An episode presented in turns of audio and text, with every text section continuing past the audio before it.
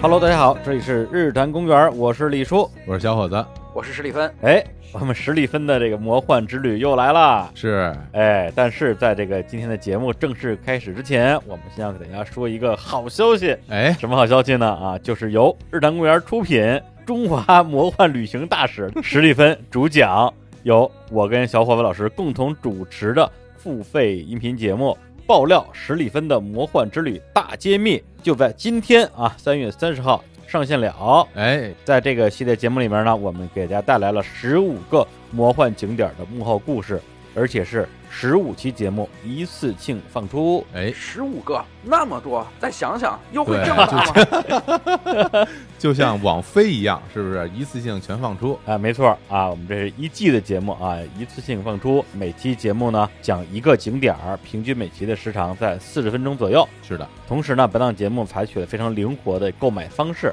啊，既可以单期购买，也可以整季购买。单期节目的这个价格是五块钱一期，整季的价格啊，十五期一共是六十五元啊，相当于便宜了十块钱。嗯，同时，我们这个节目可以单期购买的只有前十期，最后五期是不能单期购买的。哎呦，呃，这个哎，这为什么呀，小史？呃，因为最后五期跟前面十期不太一样，最哎后十五期啊，它基本上是对人不对事儿的，前面十期是讲事儿，后面五期咱们展开跟这些大师们深度链接一下啊，走进这些大师对他们是怎么想的，就好好批判一对对番。对，就是内容过于劲爆，所以不适合单期购买，所以只能买套装才能听。对，听完前十期有个过渡的曲线，才能够接受后面五期。人家说话都是说什么？哎，那个我呀，这人啊，我说话这个对事儿不对人，您多包嗯涵。这好， 这个是后五期就是对人不对事儿了，已经。哎，是的，那这次采取这个啊，既可以单期，也可以买整季的一个方式，也是希望啊，呃，有一些对于这个节目内容可能还没有那么了解的听众，可以先买个一两期试听一下。哎，嗯你要是听了之后喜欢，就可以考虑买我们的整季，或者你也可以只挑着你喜欢的单期来买也没有问题。而且我们也建了一个我们日坛公园的付费音频节目的一个专区，嗯，呃，未来也会有更多新的啊付费音频节目放我们这里边儿。我们还给一个专区啊起了一个名字啊，叫做“日谈夜校对，李叔给大家解释一下什么叫夜校哈、为什么我们这个叫夜校呢？”。哎呃，首先这个上过夜校的听众可能都知道什么叫夜校 啊，但我能有估几个上过夜 但校我的估听计众也啊没？有几个上过夜校的人。 但是一句话就说明白了，因为我们这节目叫什么叫日谈啊、嗯 d a y Talk，所以你那晚上我也给你上课，那哎不得收加班费啊？哎哎，，所以就是付费内容专区就叫夜校了。非常合理啊！所以呢，再说一下啊，如何进入到我们这个日坛夜校，就是打开我们日坛公园今天的推送，里嗯，面会有一个二维码，或者啊，大家也可以啊关注日坛公园的微信公众账号，就叫日坛公园，然后在后台输入“魔幻”，哎，两个字儿就可以收到我们关于这档付费节目的购买方式的推送了。是的，好，那我们现在呢就准备这个正式进入这一期节目，而且关键在于这一节目的片头吧，我们把刚才说的话好像又说了一遍，只不过呢，就是大家听到的这个这期节目里边那个版本，是我们二零一九年，就是去年的十一月份录的，本来以为啊这个十二月最晚一月份就上线了。啊，结果没想到中间拖了这么长时间，希望大家喜欢。哎，大家一定会喜欢的，因为这十五期节目可不简单了。我在视频里面呈现出来的东西啊，很多是不能讲的，很多也是来不及讲的。而在这个音频里面，我就可以随便说，尤其是最后那五期。本来今天上这个电台说好的只带来十期，但是两位主播再三请求说：“哎呀，石老师一定要再优惠五期，再哎优不惠是五怎么 期，电视购物 了？这再优惠五期。”我 就马上说：“那就可以前一百位打来的啊，再优惠五期。”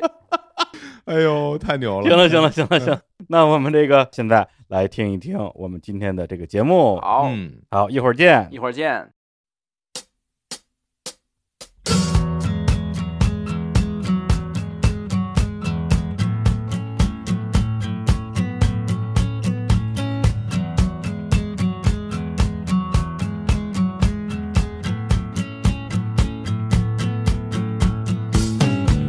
Hello，大家好，这里是日坛公园，我是李叔。我是小伙子，我是史蒂芬，哎，欢迎小史！哎哎，这个我们的听众啊，大家肯定非常激动啊。是这个小史啊，史蒂芬终于要回来了。备受欢迎。哎，那今天回来的到底是小史还是史蒂芬呢？ 都回来了，都回来了。都回来了。嗯，哎，就是因为我们两个系列节目啊，一个就是小史的这个欧洲行啊，嗯一个是史蒂芬的这个魔幻行。是，哎，两档节目都在同时更新 当中，哎，每一次就跟这个开牌一样，嗯，哎，不知道打开的是哪张牌，反正我看很快就走一块儿去了。 这俩人早晚撞一起。哎，那么今天啊，我们要聊的正是史蒂芬的魔幻行，哎，哎，这个节目我觉得可能这个喜欢听的人啊，也许会比小史那个欧洲行稍微多那么一点点那是啊，就是能听懂，不仅能听懂，而且那个很容易能去到。哎，有很多人听了节目以后，真的去圣地巡礼了。对对对，啊，这主要是俗啊，就喜欢俗的。值，那叫。对，哎，但是在今天正式开始啊讲这个史蒂芬啊这几年啊、嗯这个魔幻行之前，我们要宣布一则好消息，哎，爆尿爆料，爆料，啊，每次都说错啊，叫做爆料史蒂芬的魔幻之旅大揭秘，在今天啊我们节目更新当天已经上线了，是的，因为之前啊，就是有很多的听众一直在留言说，哎，是小史怎么来的频次太低了呀？一嗯年就来那么两三回，我们也听不够。嗯，但是这个的确啊，小史老师这个常年流窜于流窜祖于国大好河山，大不好河大山。不好河山，祖国的精致河山，彩色的都是啊。对，所以我们在北京逮他一次也比较困难，是再加上日常公园我们的排期啊是比较密集的，对， 对你也不能说这个想上就上是吧？哎也不能说想上来就来。 哎呦，走了走了，不是真的，有很多听众大家反馈说，我们真的很想听小史，嗯，而且呢，就是在别的节目底下也留言说啊我们要听小史，这个是吧？你让我们其他的节目情何以堪呢？是吧？对对对对对我们又不能每期都放他的节目，嗯所以为了这个中和一下，嗯就大家的需求嗯和我们的排期以及小史的这个整个的行程，嗯，我们就录了这么一季节目，把它对瞪过来，我们这赶紧就都录完，一次嗯放给大家听。对嗯，而且这次从整个的节目的录制嗯和更新方式上，我们呢也是做了一些新的尝试，是的，呃，参考了啊，美国这个网飞，嗯啊，Netflix，，是这意思。哎，直接就十五集一口气全出，嗯而且呢，这个节目的形式就是大家最熟悉的啊，日谈的形式，嗯，哎，就是我们三个人啊，在这儿嘻嘻哈哈，原汁原味儿，原汁原味儿嗯啊，我们这个限量嘛，这个你不 是限量，限量全宇宙限量十万份儿。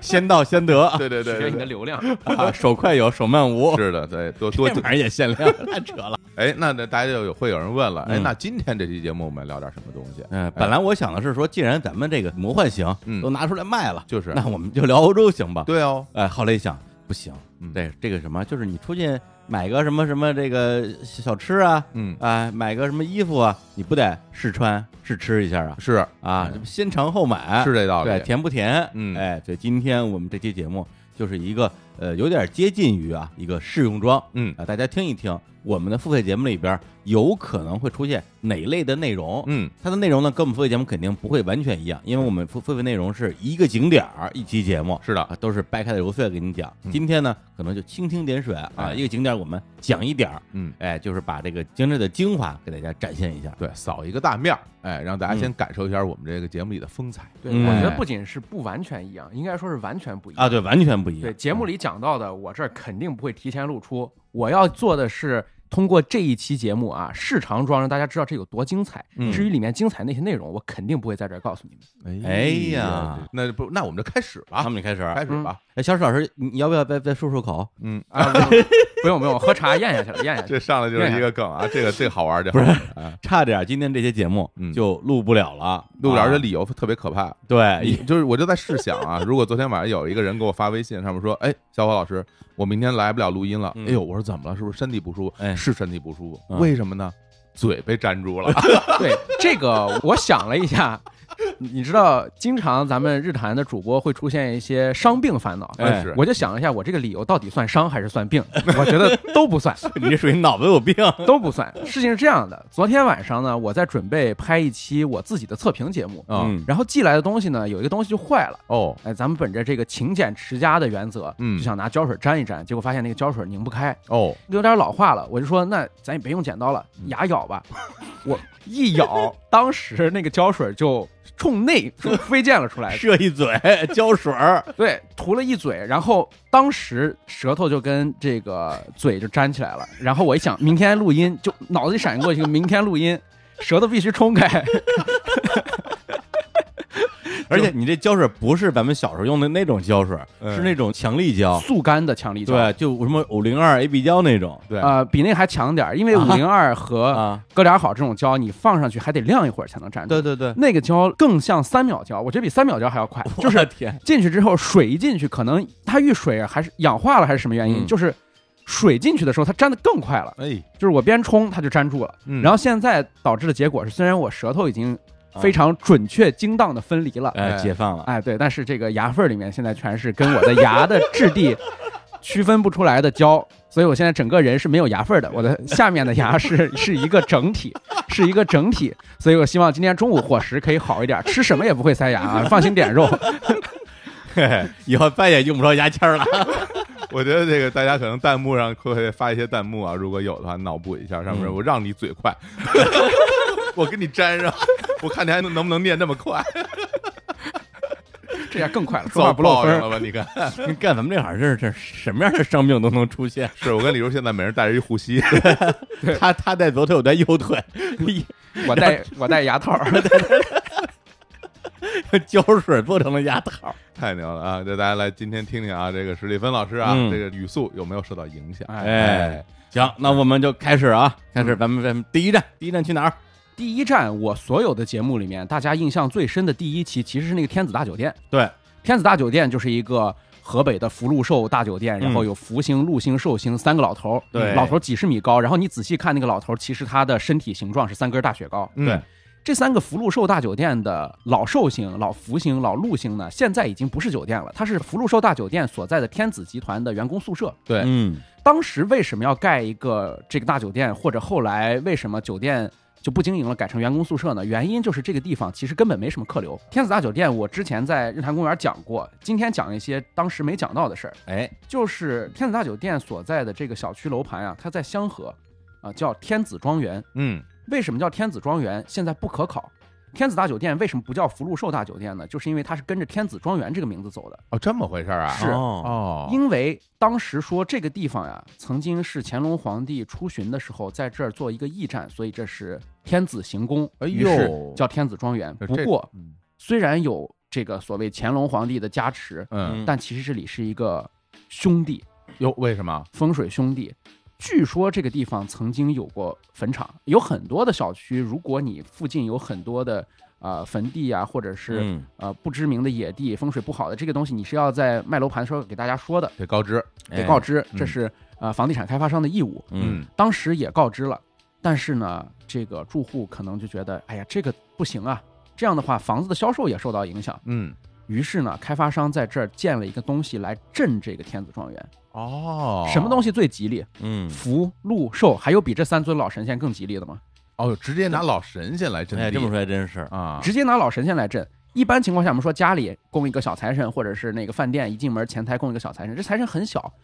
天子大酒店的所有的楼盘是围绕着福禄寿三星布局的，嗯，所以说基本上可以确保，如果你买的是冲着福禄寿三星这一面的房子的话，你推开客厅的窗户就直接能够看到巨大的福禄寿，无论白天还是晚上。原来如此，嗯这个我自己也去过这个，尤其是咱们这个北方华北平原的一些农村的地方啊。对，其实啊，这个坟地啊，在这北方农村特别常见，是吧？对李叔，基本上每个村儿、每个镇都有自己的一个坟地，一般就是在这种那种地的地方的边儿上有那么一片地，对对，专门用作坟地来用的。而且你说的是那种大面积的坟地，哎，有的地方呢，就是那种，比如说乱葬家里岗的祖坟，嗯，对，比如我们家祖坟就在这儿，它很多时候都已经不是在地边儿上了，嗯它就在地里，啊也有这种情就况，在地里。对对对对是，而且有时候呢，比如说以前啊，这块地嗯是我们家的，那祖坟肯定就在自己家嘛。对在以前可能解放之后，大家这个重新分田地，嗯这块地分到别人家了，嗯但是你祖坟在人家地里，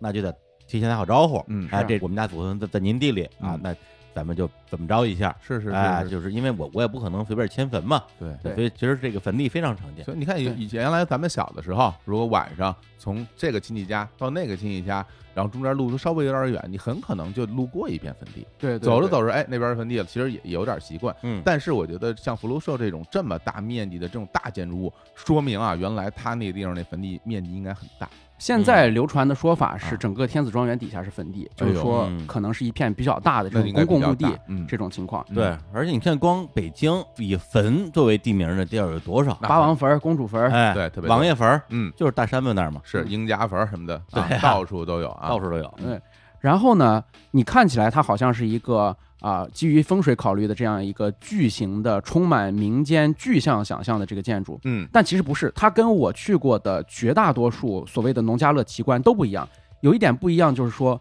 这个楼有明确的设计、建造、监理单位，以至于它的内部结构，如果你进去的话，就会发现它极其合理哦啊。我之前可能很多在日坛公园录的嗯其他节目里面没有讲过的一点，就是有很多包括那个。北洋店大王八呀，东方嗯巨龟园，还有天津的吉祥，进去之后你会发现，它为了向这个奇怪的外观妥协，导致里面的楼梯甚至是不一样宽、不一样高的，就是哎每一节台阶不一样宽、不一样高。哦这样啊，哦对哦因为它是先有外观没有结构力学的，后有结构力学哦或者没有结构力学，你明嗯明白我意思明白吧？就是明白为了这个外观妥协。那大象的一条腿迈到前面，一条腿是直立的，那这两条腿上的楼梯就不一样，对，甚至这个楼梯除下来都没有办法确保每一节楼梯一样高。原来如此，嗯啊，对，里面的那个结构是非常的一团混乱的，嗯里面的房屋的布局也是很乱的。嗯，不过天子大酒店不是，哎，天子大酒店，如果你把它外面所有的胡须、帽冠，然后宽袍大袖全都取掉、屏蔽掉的话，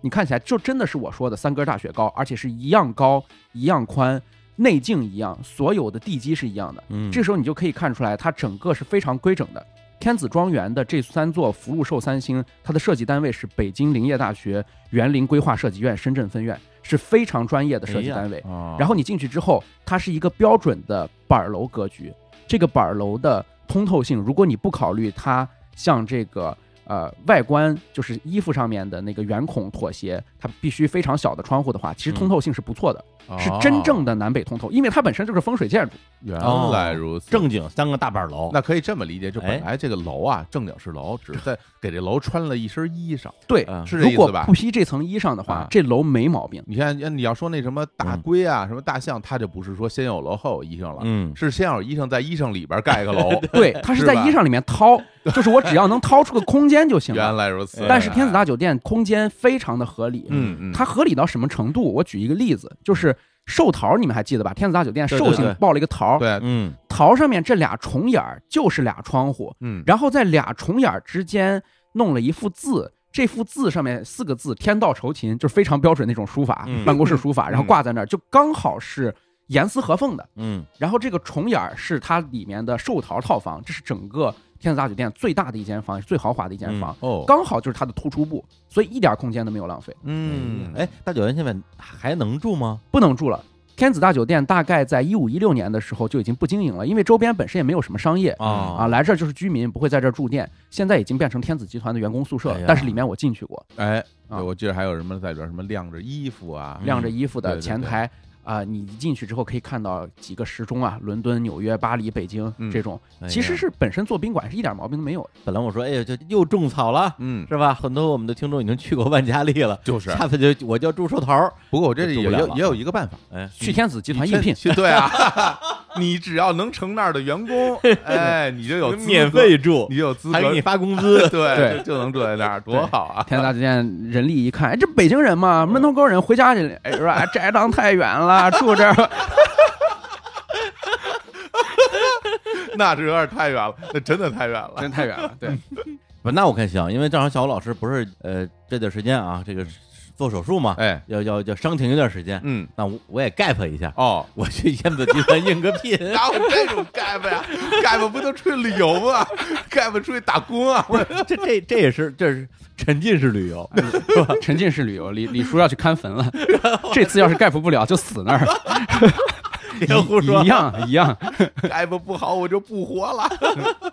来下一个，下一个，嗯 下一个啊，其实还是一座酒店。嗯这个呢，时间线就稍微推远一点了。当时在咱们日坛嗯还没有聊到这一期。哎哦，我去过一个地方叫做华西村，我嗯相信两位老师都是过来人，比我大三十岁左右哎，基本 上都看过当时的一些报道啊、电视、报纸，包括课本上都讲过，是天下第一村。啊太有华名西村了的故事，对，华西村好像的故事对，有这么个电视剧之类的，反正我心目中一哎提到华西村，啊我反应就是俩字儿，嗯，有钱，有钱，哎，对就真有钱。当时有很多人就说：“哎，现在农村挺好的，嗯农村真的比咱城里还有钱。”嗯其实的一个样板或者说引以为例证的依据就是华西村。啊，嗯，华西村一直被称为中国第一村或者天下第一村。对，华西村建了一所酒店，是在二零一七年的时候，叫做华西龙溪大酒店。龙龙就是那个龙啊啊九溪呢条活龙，十条活龙的龙。啊，嗯希就是希望的希，希望的田哦野，还是上希望的希。对嗯啊，华西龙溪大酒店的造型，在那期节目里面，大家可以很明显的看到，它嗯基本上是一个柱形，然后上面顶了一个球。就是如果你看过学素描的学生画静物，你啊应该知道是一个什么样的东西，就是一嗯个圆柱上面顶一个球，哦，造型非常的简单。但它最牛的是，华西村是一个村级行政单位，对吧？对哦，对啊，按中国的行政单位的话，村可能是基层自治组织都不算一级政府，不算一级行政单位了。对，那么，我想问一下二位，大家知道的中国最高的建筑，或者中国排在全世界最高的建筑，都是在什么地儿？那上海的那个什么是吧？东方明珠，那东方对明珠现在已经不是最高的了啊甚至在北京中国尊，可能都在中国排不上前几，对上海吧？有那什么瓶起子，就什么比东方明珠金融中还心、要高国金中中。心，对，哦然后广州那什么小蛮腰，好那那也很高啊。哎呀啊对，那这些城市都是什么样的城市呢啊？要么是首都，要么是直辖市，要么是计划单列市。哎国际大都市，有没有一个是在县，是在乡？没有吧？没有没有有没那么有没有一个是在村呢？莫非你说这顶个球这个华西龙溪大酒店一度是中国前五高的建筑，不是前五高的酒店。我这么高啊？对你想象一下，在一望无际的天江 南平原、嗯，长江中下游平原，突然出现了几乎可以跟纽约、上海、新加坡比肩的一栋高楼，并且它并没有形成陆家嘴，并没有形成曼哈顿，它是孤零零的一栋楼，对，它不是建筑群，它不是建筑就群，嗯一个东西杵在那儿。就是一个东西处在那儿，哦，那它周围有什么东西啊？周围就是农村啊，就是村儿啊，希望的田野呀、就是村儿 啊， 希望的田野啊。对，所以你如果带一个广角相机或者带一个航拍的东西去那儿，那真的是非常的魔幻。这栋酒店的造价多少钱呢？三十亿。我我都哇我都没有概念。真的，啊三十你你给我破面前，我就真的我就能拿多少是多少，就是我我我都不知道能有多少现金。对，这屋儿把这屋儿堆满能放下吗？我可能放不都下不吧知道，都不知道这屋里顿能放多少钱。哎呦，三十亿，我的妈呀，真 的三十亿，太贵了。啊但是这个是报价，哦具体花了多少钱没有人知道。哦，这笔钱是直接从村民的集体账户上走的。村民实行的是一种不领分红，然后分红全部作为村企业的投资，继续投资。所以大概攒了有个一两代人的时间，就建了这样一个华西龙溪大酒店。村民会由村集体给他们分别墅，就是家家都有小别墅住，但是你要想从村里面之前是不能之前的，哦嗯你的病有人给你报销，村里面有呃医保。如果学生考上了大学，村里面会给你呃资助，基本上就是这样的。所以哎这个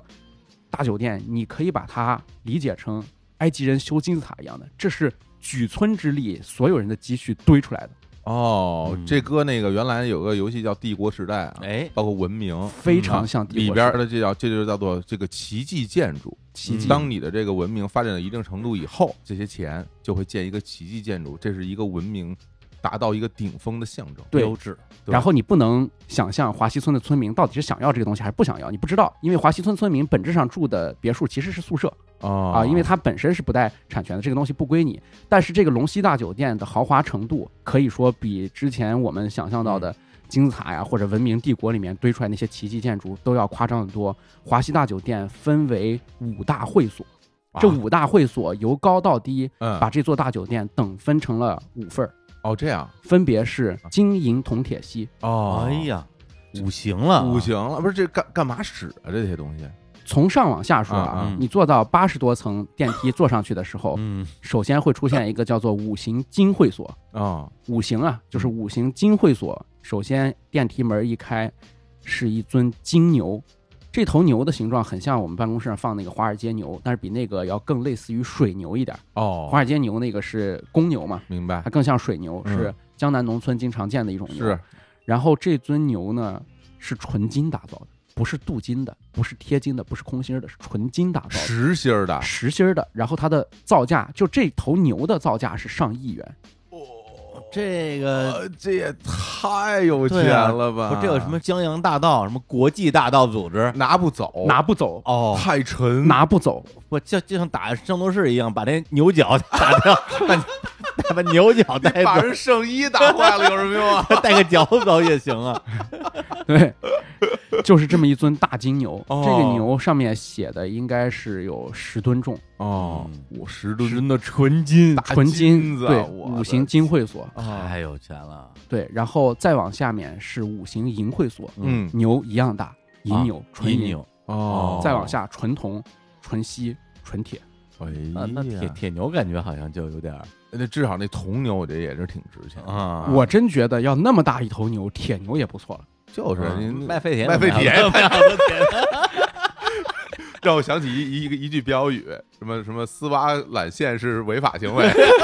那就是为了卖废铁，你光也揽卖梧废铁桐，偷盗无用。啊啊不是你说卖废铁特别逗。小学的时候，我啊嗯跟我们那个本地几个小朋友，不是同学，就不是怎么认识的，有一哥们儿说，哎，咱们那个呃哪天你跟我去捡废铁去，嗯捡废铁可以卖钱。是，然后我们俩就到了一个院儿，嗯然后呢翻过了墙，嗯，进去之后底下就全是全是废铁，嗯我怎么这么多废铁，真高兴。哎，然后呢，有那种大铁球哦啊大铁球，然后我们就抱两个大铁球走嗯去那废品收购站，然后大铁球就卖了，可能那时候反正钱也值钱，就几块钱吧几，块钱，哎，几块钱，可能五块钱十块钱，差不多，我特高兴，你嗯我手上什么时候有这么多钱？对啊，特高兴，我就去我们的那个图书馆去办图书证去了。哎嗯呦，真的，真的，呦真呦呦的，印象特别深。哦对，因为我我要就读书，对，对，我要读书啊，但是家里 瑜伽贫，对，就瑜伽平家里不出钱给我读书啊。嗯，对，而且我大妈就在图书馆工作，啊，哦，她也不以权谋私，你看对，就是我导致我每次去图书馆都只能去办那种次卡，啊我，都没有钱办年卡，都没有特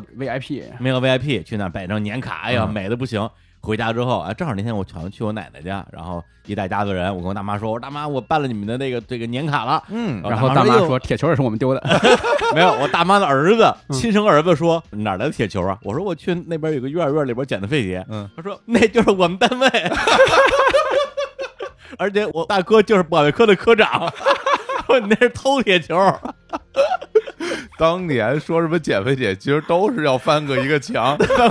没有概念。就我们那时候，哎，我还记得那时候我们去那个弄废铁，最值钱的是那个三角铁，嗯是那个呃，就是那种一个直角的那个玩意儿，那个卖的最贵。 嗯，嗯所以我们也是减肥姐，基本都都得是翻过一个 墙，这个捡废铁，号称是减肥姐，不就偷东西吗？哎哎呦，呀，咱咱咱咱接着说，接着说铁牛啊，对对，铁，牛，嗯金银铜铁锡嗯这五大牛啊，嗯，所在的会所还有一个最牛的是，会所所在的这一层楼里面的其他装饰嗯也分别是用这五种材料打造的。那你想象一下，你做一堵铁墙，摆一个铁工艺品还好说，那要是金呢？我天儿嗯，真是这样弄啊？对你去看那一期视频的话，我在金的那一层其实是投入了最多的镜头和笔墨。其实你可以看到里面的工艺品，还有所有的装潢，就是一片金色。金色是硬装，你知道吗？就家装，它是底装，哦，嗯我就像墙纸一样的存在。，对，像墙纸一样的存在，我天儿啊，这全都是金的。嗯然后在五行金会所的顶楼，就是这个金会所本身，它有个洗脚城、水疗在这儿。啊你，想一下，不是，这不是哎哎，那么多钱弄一地方是一洗脚城啊，埃及艳后也就不过如此了，金光闪闪。你在泡汤，啊，泡汤，你在日本泡汤泡什么汤？硫磺汤，对不对？对对对你值几个钱？金汤，什么叫固若金汤啊？泡着就跟你牙缝被胶粘住了一样的感 我觉正。要说你牙缝 儿固若金汤，不是因为因为本来我是想问，我说哎你那这个会所弄这么多什么大金牛啊，嗯那金装饰，它干嘛使的？嗯啊结果是个洗脚城啊，对那洗脚那其他水那疗那几层是有有什么功能啊？吃饭、洗脚、洗澡，差不多就这些。就你想想，富起来之后干嘛呢？就洗脚，啊对呀、洗脚嗯你总不能偷废铁吧？ 而且在金会所那一层啊，非常高屋建瓴的关注了人们的精神需求，因为叫五行会所，哦哎五行嗯不就是阴阳吗？对啊，既然有阴阳五行，是不是人们就会对自己的命运产生一些好奇？在嗯泡脚、整个搓爽、泡爽之后，嗯人们与神的感觉更接近了。是希腊的酒神也是这样的嘛毕？竟我我而且位置很高啊，对我位置也已经很高八离十神近，八十多嗯层，对啊，，脑门通了嘛，脑通门通透了。通了通了于是啊，在金会所就有一位大师，哦，嗯，大师啊，就在所有卖这种金的一帆风顺、金的大鲤鱼的这个工艺品店门口支了一个摊位。嗯这摊位就是说，通过五行中的黄金嗯，来预测你的命理。我也不知道你是不是要买黄金，还是你身上要穿金戴银才能够预测。总之，这些东西是给不是一般身份的客户准备的哦啊。我在去那儿的时候。啊！我看大师坐在那儿，我拍完一圈之后，发现大师去上厕所了，就之间都没有人，无人问津啊，哦无人向大师问津。大师上完厕所之后又回来，你看大师那个展板上，其实那期节目里面也可以看到，嗯，就说在埃及金字塔里面发现了可以通向宇宙的信号，嘿嗯于是我们在华西龙溪大酒店修这么高，我们也有信号可以接收嗯，在这儿不仅可以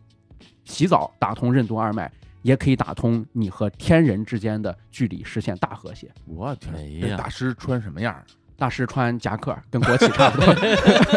是留背头，背头。 那不跟小老师一模一样吗？有穿夹克溜背头，去厕所回来的时候拿一个那个空心儿的玻璃杯， 杯子也一模一样。 不是，小老师，你我知道你这个最近经定价的比较大 呀，但咱兼职也不能兼把你职搞这么辛苦，是真还得的，爬八十多楼。因为这路人我见的多了，我就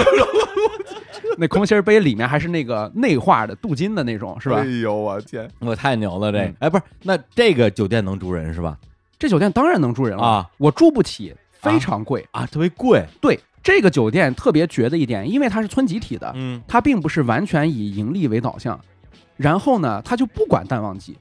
基本上其他酒店你看荒废了，没人了，嗯对经常可以出现几百块钱住海景房对啊，那种事儿，然后看养鳖的这种没有。华西大酒店非常贵，那他不盈利为导向，它以啥为导向？你住不起就没人住，没人住就空的啊呀。没人住就是空的，总统套房是空着的，啊它有一层全是总统套房，嗯，总统套房单独占一层，一层的自动套房，不是我们我们盖得起这样一个楼嗯，我们弄得起那么十吨那种大金牛我奇，迹建筑，我在乎你你对你这点小李钱儿啊李叔考虑的都是去就是应聘、去对卖铁、去考虑淡旺季。 我哎这儿呀，你还这你还真的对就住不起，别住！我本来也不想招待你们，我这儿洗着脚呢，我这忙着呢。 哎呃，行，那我们再下一个啊，再下一个对，就是就今天啊，本来就是说给大家走马观花一下啊，嗯随便讲一讲。肖申老师准备了得有三十个这样的景点，太。多了，太多了 刚。才念目录就念了半个小时，是对那那我们这回啊，说几个算几个，是嗯啊，是这实在太精彩这了。算正正片里更多更精彩。哎，哎来我前面说俩酒店，说了一个天子大酒店，说了一个华西龙溪大酒店。嗯我突然想起来，我作为一个旅行博主，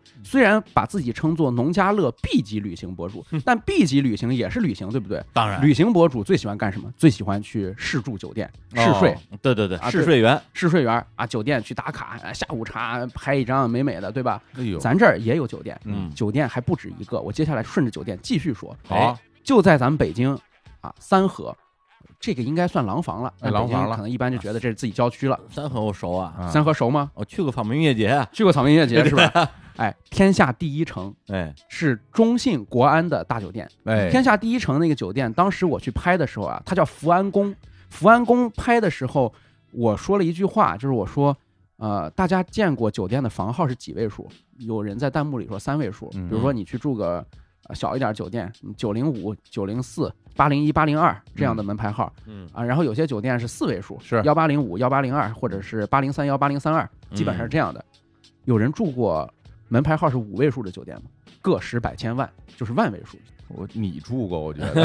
因为我看万家丽啊万家丽呀，对五位数啊，万家丽啊是不是宇宙第一建筑，对吧？嗯那必须是那必须是宇宙第一单体建筑，嗯好，但是福安宫没有人宣传，嗯因为福安宫是国企嘛，嗯国企不在乎挣钱，不在乎非要宣传一下自己，嗯所以没有人知道福安宫其实也是宇宙最大的酒店之一。哦，如果酒店的门牌号是四位数的话，一般情况下前面加一个数，八对或者六的话，那就说明它是有百位数的房间的。是对对，那如果有五位数的话，就说明有上千间房间。嗯福安宫夸张到什么程度啊？就是万家丽是分电梯的，有四个角都有电梯，电梯对上去之后，你要坐一个涂装了、痛车了、初音未来的小电瓶车， 对对对对对哎把你送到房间口。对对对，福安宫甚至都不能做到只在脚上设电梯，因为这样的话，中间的房号会走在路上渴死你或者饿死你，我是不可能这样的。嗯它嗯会直接在中间设电梯分流，就是会把整个一条楼道分成 A、B、C、D 四个区，A、B、C、D 又分 A 一、A 二、B 一、B 二、C 一、C 二、D 一、D 二，哎那这这是一条楼道上的楼嗯梯。一条楼道有几个电梯啊？这些电梯数量其实都在大堂里面可以看到。哦然后你一进大堂之后，就会看到一个路牌子，嗯会直接告诉你幺零零零幺至幺零幺零零，请去 A 一电梯。原来如此，这你要坐错电梯，估计走过去可就费劲了。嗯你要坐错电梯，很有可能你看那个楼道啊，因为它也没人住，你看那个楼道不开灯情况下，就是一个黑洞，哦，就是嗯无限趋近远方黑洞。这很像咱们小时候往那个水井里看，嗯你，往下看是看不到底的，对对对对你对不知道底下有多深的那是种感觉。哇是，而且福安宫知道他们又没有初音未来的电瓶 车，然后呢，楼道又非常长，嗯所以它专门有一个小设计，这个在视频里面也可以看到。当时我没讲这个设计是干嘛用的，哦，就是你在楼道里走着走着会出现一个休息区， 快乐驿站，你知道吧？ 楼道里走着走着会出现几张椅子，嗯然后中间围了一个小茶几，茶几上有饼干、嗯，、矿泉水、茶叶补给站，补给站。这是什么猎人的林中小屋 对，补给站啊回血的地儿，啊？就是你你说什么酒店，什么酒店会在楼道里？你你说好的酒店可能会在电梯口放上俩座什么的，哎是对对对没有酒店会在楼道里把楼道打断。它不是在楼道边儿上啊，嗯它不是在楼道边儿上放俩座，嗯是楼道走到这个地方之后就变成了一个休息室早，有再往前走洞出来才是楼道。哦，这样嗯那就相当于那高铁上有一节车厢餐是餐车车，对， 是这么个概是念。这个概念。哦，我还以为就摆在了，不是啊啊不是摆在边儿上的，摆在边儿上的见过，不是摆在边儿上的，是餐车。哎呀，真是好啊对！就是走累了吧，走累了歇歇吧， 走累了歇歇吧。因为这个酒店嗯尺寸太大，所以它就必须放在一个尺寸更大的园区里面。嗯，我当时拍那视频的时候，不知道二位还记不记得，我其实是租了一辆老年代步车，我租看一见辆了嗯电蹦子在里面开的。有嗯印象，啊没有这辆电蹦子呀，其实我再在那儿住两个晚上也拍不完，嗯，真的是拍不完，太大了哈。啊太大了。有很多企业去那儿办年会，对啊，团建或者是开一开什么素质拓展，嗯啊，在这儿。然后呢，就有我的观众反映说，有一年啊，他们单位在这儿团建，晚上大家在呃宾馆里面吃完饭了之后，想去那个会议中心打牌，嗯，想去会议中心打牌，都约好了。出门走了半截，走了一刻钟之后，前面的同事开始往回返了，啊就是不去了，啊， 算了，你知道吧？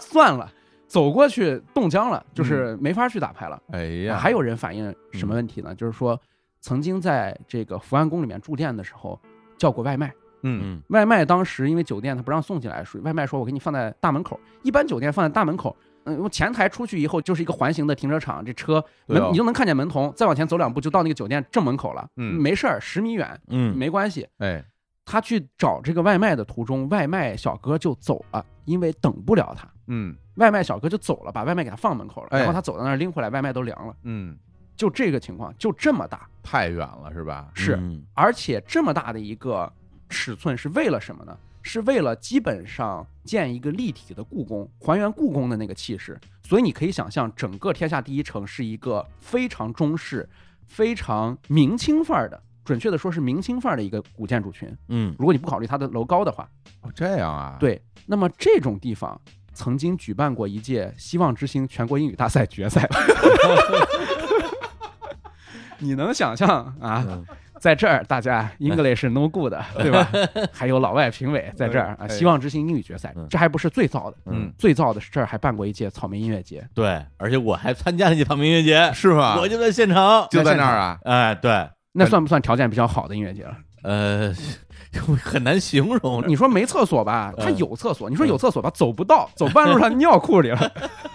就爆尿了。忘掉了，那你有没有？你晚上有没有住在这个这个什么没有没有办公没里有没没有有，住不起呃，住住不起，住不起。嗯对我，我直接住在那个三河县城里边那个小旅馆。哦哎。你看，一般音乐节咱们说，哎呀，主办方没办法考虑住宿问题，嗯，嗯是乐手啊，或者是观众这些嗯人没地儿住，咱们可能得晚上得回城，得嗯想着点儿。这儿全能 住下。你别别说，别说经纪人乐， 就观众全能住，保安连保安全能住下。嗯唯一的缺点是乐手可能找不着经纪人，哎，一个人住头儿里，一个人住尾巴 上我跟你说，这个真的不能让这帮人住在这个这宾馆里边儿。啊本来这帮人爱迟到，我告诉你，啊。这你要再住在这个里边儿，下楼找不着，一会儿就不来了。到时候能找理由说你你在哪儿？啊我在幺五零零五，嗯你在哪儿？幺五九九零，嗯然后走吧，八百间房走吧。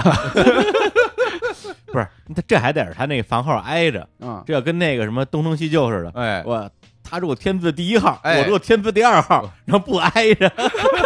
这麻烦了。 互相递杯水叫闪送，没想到啊，嗯没想到我们三河嗯还有这么好的这个哎，对，酒你店。你是三河人啊，我老家三河，老家三河 老家三河，第一城人。哎呀，太好了！我一定要这个回回到我的老家，好好的感受感受，哎啊，看一看，走一走，看一看，哎哎，行，那咱们下一个，下一个呀、下一个其实是我的节目里面一个非常瞩目或者是非常怪异的，你很难把它归在某一类。嗯，它不是宾馆，它也不是一个具象的建筑，它也哦不是个拟人的建筑，它什么都不是，这是啥呢？它是一个科研站，它是个科考基地，哦而且是研究地外文明的。哦，哎呦，这我可似曾相识有了。所耳闻，对啊，严格意义上说，它不是地球人修的。嗯为什么说它不是地球人修的呢？因为修这个湖南湘西麻阳县三家村外星人科研站的一家三口人，嗯，一再的向我表示，他们来自遥远的东升星球。哎，对，对，东是向东的东，嗯升是旭日东升的升是，啊，所以这个地方相当于给大家一点前情提要。嗯，当时啊，我在讲这期节目的时候，我没有讲过他们三个不是地球人，嗯，没讲过，没讲啊过。对，你他只们讲了讲他们家家庭背景啊，对什么离婚啊这还有些事他儿。们的这个使命，什么两球开道，对对对我对讲过的，其实是当时的信息是这样的，就是他们能够跟东升星球的人交流，嗯他们相当于是咱们这边的外交官员，是是跟东升星球联络的。哦，还不是吗？但其实真实的情况是，现在了解的最新情况是，他们本身来自于东升星球，这是他们讲的。啊，哦啥时候说的呀？呃，去年说的，去年因为老爷子就是向宽松，就是嗯史人一代目，嗯也是真正的史人，就是嗯两球开道的创始人嘛，嗯他们叫史人。嗯，啊、史人已经去世了。哦，然后后儿子呢认为，其实这个事儿没有过多的必要特别悲伤，因为嗯史人其实回东升星球了。哦儿子亲眼目睹了呃李观音和这个袁天师，一个是大将军，一个是总司令，两个人来接走了啊、向宽松老人，哦谁见面组？呃，就是二代目，二代目的兄弟我俩还，当你见不组呢，吓我一跳嗯。二代目的兄弟俩。然后呢，当时我没有跟大家讲，他们自己是有一个宣传渠道的，除了我去拍摄他们以及有一些嗯媒体报道之外，其实使人二代目向玉生，向玉生先生自己有一个博客，哦，这啊样不是微博，对，是博客。哦，你基本上去搜一下向玉生就能够搜到，因为就只有他一个人在长期的更新，一年多都沉寂，因为就是使人一代目回东升星球之后，科研受到了重创，嗯，因为他们认为带走了很多的科研资料，有一些绝活没有传下来。嗯现在真正的更新了，更新的时间就是这个月，所以咱们的听众有福了，他更新他的博客了，他在说啥了？就是有新的研究成果了。哦，我天啊，有新的研究成果了。我不知道二位知不知道，中国存在一种人叫做民科，民间科学家。呃，民间科学家喜啊欢干什么事儿呢？一喜欢造永动机，嗯，二喜欢反驳相对论，哎，对对对对，三喜欢用一套大一统理论阐释人类一切自然学科或者社会学科，嗯哎，对对对对对对对，对吧？这事儿外星人也干了，因为外星人东升星人的科技成果高，可能能突破这些定律嘛那。一定能，嗯对一定能。向玉，生在最新一条博文，微博上也搬运了。嗯，微博上搬运的内容，刚才呃，这个小伙子老师也看了一下，哎，提出了一个概念，叫做人兽隧道。对，人兽隧道其实就是我们说的虫洞，虫洞人兽，啊对人的寿人命的隧道。寿 命，嗨，啊我以为这俩字人与人与兽 呢，哎你这魔兽世界呢？你以 为太奇怪兽了。人永不为奴那个不不是这个，不是这个人兽隧道，啊，人兽隧道其实它的概念，这个向玉生呃曾经给我讲过。向玉生基本上在我采访他那天，把他所有的自然科学的相关思考都讲了一遍。我怀疑任何人去问他都会从头讲一遍的。明白所以你如果去问他，也会告诉你人兽隧道的定义。啊，啊、其实这个就是说呀，如果一个人已经在地球上结束了他的寿命，然后回到东升星球之后的话，还是可以通过某种隧道再回来，再次像耶稣一样重新显现的。啊，也就是说，其实啊，现在自然科学的呃这个科研站里面的成果，并不需要完全的。把它废弃，或者说像他们所说的害怕有贼人惦记销毁掉。之前在节目里不是说了吗？他们一把火把那些东西烧了。是其实这个向宽松就是自然科学的科研站的首席的科研员，还是可能会回来继续这个科研研究的。哦，他们为此还赋诗了一首，就是说不要为这件事情伤心。嗯，这首赋诗也可以在他最近的博文当中找到。这首诗啊，是一首题目跟诗一样长的诗。这首诗我会背，我给大家背一下，我争取一口气把它背下来。哇， 太厉害了！ 三二一啊，我准备一下啊。嗯 走，啊，一口气把它背下来嗯。天若有情天亦老，人间正道是沧桑。红军不怕远征难，万水千山只等闲。五岭逶迤腾细浪，乌蒙磅礴走泥丸。这是整首诗，然后整首诗下面的落款是外星人五官，然后向玉生、向宽松，还有呃向宽松家的大哥，就这啊，就这， 对，是一首诗的尾套了一首诗的头儿，然后整个书名号里面是这首诗的题目，这首诗的题目就是这首诗本身，听明白我的意思了吗？这诗我也会背，这诗你也会背， 但你很难把它作为一首诗，像我这样断句精确的断到那个位置。你肯定会把后面那首背齐，你不知道背到哪儿。 研究外星科技是需要热爱的，告诉你， 我是谁不会背啊？ 我小学课本里边的诗，对。但你知道要把“天若有情天亦老”套在前面吗？ 还真是，这真不啊。行，这真不行。对这个， 我这我我我无言以对，我这 我哎，行，反正大家那个可以就去看看，去看看啊去看嗯看去去去去留留言啊哎，呀，互动真互是动啊，踩脚，哎踩一脚踩一脚踩一脚，这东兴文明啊，果然令人叹为观止，博大精嗯深。深不可测，深不可测深。对不可测。墙上写的基本都是新闻联播里抄出来的，自己博客上写的基本上都是小学课本里抄出来的，差不多就这样。可以，哎啊下一股老百姓关心的是什么？衣食住行、嗯，医疗教育，那是对吧？？嗯，在石家庄住，那我也不想去石家庄外面就业，那我是不是要在石家庄上大学、那到国际石家庄庄什么没有啊？找工作？嗯，一般情况下，我们河北人是很不太愿意出去来你们北京闯荡。都这说实话，哎 呀，就是只有门头沟这种人才会想着，哎呀，进城啦，啊 远洋国际上北京了哎上北不京容易了。是对上北京， 啊其实石家庄人啊，有一个非常值得引以为豪的高等学府。我当时在定义这个学校的时候，嗯我说了，这是世界为数不多的古典大学。嗯，古典大学跟后面呃以德国洪堡大学为标杆的这些现代研究型大学、产学研结合的大学最大的不同就是它是学院联邦制的。对嗯啊、我们现在一想起来呢，就是牛津、剑嗯桥这样的学校。包括意大利那些什么博洛尼亚什么那些，对对哎对这些学校嗯，呃，我们欣喜的看到石家庄有一所这个继承古典大学衣钵的学校，它叫做河北美术学院。嗯，哎，中国有八大美院之称，哎， 哎又说有一八大美遍，院之 称啊，这个我们日坛的老听众都知道，有八大美院之称。嗯日坛老听众更知道，嗯，这几大美院里面有一所是民营的，嗯是凑进去的。这所美院呢，就是我们河北美院。八大美院之一，竟然能够包含一所我们河北的民营三本院校，那它必有过人之处。哎，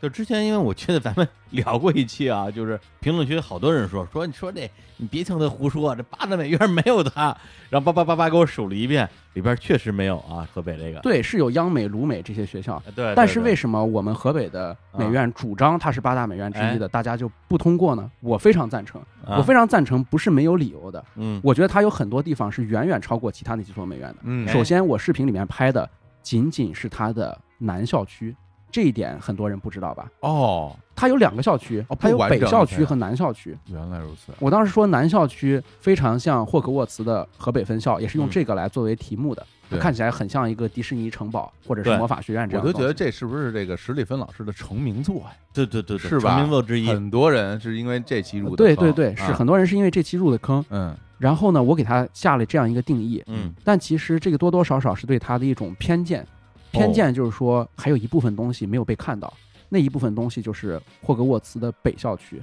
北校区有文庙、武庙、财神殿、关帝庙，北校区全部是中国传统建筑，而且非常传统，基本上就是一个小颐和园。太厉害天了哪，这俩地儿离得远吗？这俩地儿离得不远，哦，而且当时我在里面留了个扣子，我说河北美院是唯一可以同时开拍《哈利波特》和《还珠格格》的地方。我只说了《哈利波特》，没说《还珠格格》。还真是啊，哦，是这么回事儿啊，对，嗯《还珠格格》的这个扣子可以留到今天给大家解开。嗯哎，就是河北美院的北校区啊，有所有我刚才说的这些仿古的建筑，每年它的职能最重要的其实是在六月的某一天，河北美术学院当届的本科毕业生会在这里迎来他们人生中最值得纪念的日子，就是他们的毕业典礼。这个毕业典礼会由河北美院的创始人、河北美院教育集团的董事长甄忠义先生，嗯甄忠义这嗯，名字，这个必须得在关帝庙里面。太易了太中意啊，了，太易了，对啊，甄忠义校长会穿一身汉服，嗯这个汉服的形制啊，不太像今天我们会在啊、漫展呀、或者是古风圈看到那种汉服。哦它这个汉服更像当年那个汉武大帝里面人穿那个戏服哦这种啊，对，啊穿着汉服。然后甄忠义老先生平时他的做派啊是完全古典式的。他不像留我们这种头，他会留一个带发簪的那种古哦代人的头，哦就是不断发，知道吧？哎呦身体发肤，受之父母。我管那都叫道长发型，对对对、哎哎对，道长发型，嗯仙风道骨。嗯然后呢，所有河北美院毕业的学生也会穿汉服，跟甄校长、跟甄老先生基本上是同款的汉服。太帅然后向甄老先生行诗礼，然后甄老先生呢不会像我们的毕业典礼，我不知道你们的毕业典礼是怎么样的啊，反嗯正我们毕业典礼当时是一排人上去，然后一排校领导会给你发这个毕业证啊啊，一排一排过嘛，一排一排过。这个东西快是快，但多少缺少了一点仪式感。嗯，甄老先生会摸每一个人的脑门儿，哇、哇哎开光了，对啊，甄老先生首先要拜孔子。哦，就是首先要三拜九叩，要给文曲星烧香，然后每一个人上去领毕业证的时候，会感受到甄老先生温暖的大手。哎呦，这让我想起什么呀？嗯龙龙珠》里边纳美克星老长老啊、大长老大长老、谁跪都摸一下，激是吧发你的潜能，嗯就一下啪就厉害了， 是吧？嗯艺术这东西啊，嗯虽然很大程度上依赖于创造力，依嗯赖于天才，但是从艺术史的视角来看，你没法凭空制造车轮，嗯你必须取法乎上，必须有你的艺术的积淀和源流。那么甄老先生盖河北美院南校区，就是霍格沃茨的时候，我之前在节目里讲过，他的积淀其实来源于他游历欧洲，报这个欧洲八国十二团旅游的 时候，不要笑，不要笑，那个年代能出得起国的人，对吧？你还能怎么出，对不对？嗯嗯好啊，报旅游团的时候，到了意大利米兰的米兰大教堂，嗯是通过米兰大教堂的这个形制，感受到了哥特式建筑的雄浑魅力嗯，于是把它引入到了我们河北石家庄的新烙。嗯那河北美院的北校区，这个甄先生是引入了孔子、东方的孔孟之乡，所有的孔府、孔庙、孔林三孔的这一套理念搬到这儿。所以怎么说取法乎上呢？就是甄老先生所有的艺术理念都是来源于最好、最尖儿、最典型、最浓厚的地方。哦，这叫什么素之有缘，嗯对是吧？这东西都师出有因，师出有你因，全能找得到。对你全都有追溯，这不是说随便建一个大象，随便建一个大乌龟这样的。嗯，哎哎，你说谁呢？这是 乌龟那也有原型，对大象那也有原型，是是啊，这不一样是吧？对，嗯，但是学府嘛，那肯定嗯就要有这学府的样子， 啊，文化积淀。有文文化积淀，文文化积积淀这一讲大家就明白了，嗯非常非常深厚。对，对，所以大家啊，如果有有机会嗯再去这个圣地巡礼，别光去那霍格沃兹，是旁边还有《还珠格格》呢。嗯 对，去北校区看一看，对吧，最起码你得准备两套衣服嘛，哎对对对对对，去旅拍得准备两套衣服，对吧？ 一身那个巫师的黑袍子，哎，然后一套汉服，一套汉服，啊我最近正在拍婚纱照然，后一呢度想去那儿拍。呃对呀、这这也太适合这你地儿了。这首个先就有很多人，北京人、河北人真的去那儿拍，对呀、把那儿当国外拍。对啊其次，还有谁比我更适合在那儿拍呢？对呀、你个精神河北人，对，就是是你啊随便在北京找一个这个婚纱机构，这都是可以挑那儿的，那是一个可以挑的地儿。啊，真的呀，北京周边很多地方，比如说爱妃堡，你听说过吗？爱妃堡庄园很多地儿，还有包括霍格沃茨都可以去拍。你说我我这心里斗争，这地儿我要是去拍太合适了。就是啊，对呀、啊，主要是怕在那儿啊被人认出来，搞个鸡飞蛋打，得不到祝福不太好。哎呀，呃，那个跟这儿啊，顺便就提前恭喜啊，是是是小史新婚大吉，哎哎，摸摸摸头，来过来，行。然后那个，我相信有有很多听众啊，嗯大家这个希望也能够献上祝福，是，哎，买我们这个付费节目就当出份子钱了。哎呀，这饭咱真便宜，怎么着你不得出两百啊，是吧？哎，北多京值规矩这么宽，二百就行是吧？ 不是，现在哪还有二百啊？我不是说少点儿，因为跟你不熟的人也就给两百，不是吧？对吧那不都五百起了吗？啊，是吗？行，那就五百吧，不你二百买这一次东西，我婚宴也给你包了，我给你点外卖送到你家。不是，我感觉你要去河北办吧，我觉得。好，我们好继续继续来，下一个下一个啊，我们还是说说这个美丽的石家庄，嗯富饶的还石得家是庄，石家庄，能人辈出的石家庄。嗯，刚才说到一个能人，就是我们的甄校长嗯甄忠义先生。真中义先生，我们把他与其叫做一个建筑家、教育家，我们不如把他说成一个民营企业家，是嗯因为毕竟这个学校是一个盈利机构，对而且是花了他毕生的心血建立出来的这样一个企业。嗯那么民营企业，河北的民营企业啊，最典型的不是搞艺术的，而是搞养殖的。嗯，对嗯对，养什么呢？河北人，你想养驴，嗯驴肉火烧是嗯，啊、合适对吧？合适，养牛、养羊、养鸭子、养猪，我们都知道，有些嗯节目里面我们之前也录过。对但是这个呃老先生养的东西啊，更具备一种年代感，更具备一种荒诞的小品化的效果。哦，中华鳖精，老哥是养鳖的，哎呀，养鳖好啊，憋好，大补，对，一憋浑身都是宝，嗯是不是？而且这位老先生本身就做鳖精、做鳖酒、嗯，做鳖肉、做鳖蛋，所有鳖全身都是宝，鳖的全产业链。所以，如果这位企业家想修一样东西的话，你可以嗯想象他会修一个什么东西。大王啊，这这不是我说，这是你说的 啊。对，在石家庄平山县嗯有一个三 A 级景区，嗯我曾经说过一个观点，这个观点可能听众还没有听到，这个观点嗯就是中国最好玩的景区就是三 A 级景区。哦，哎，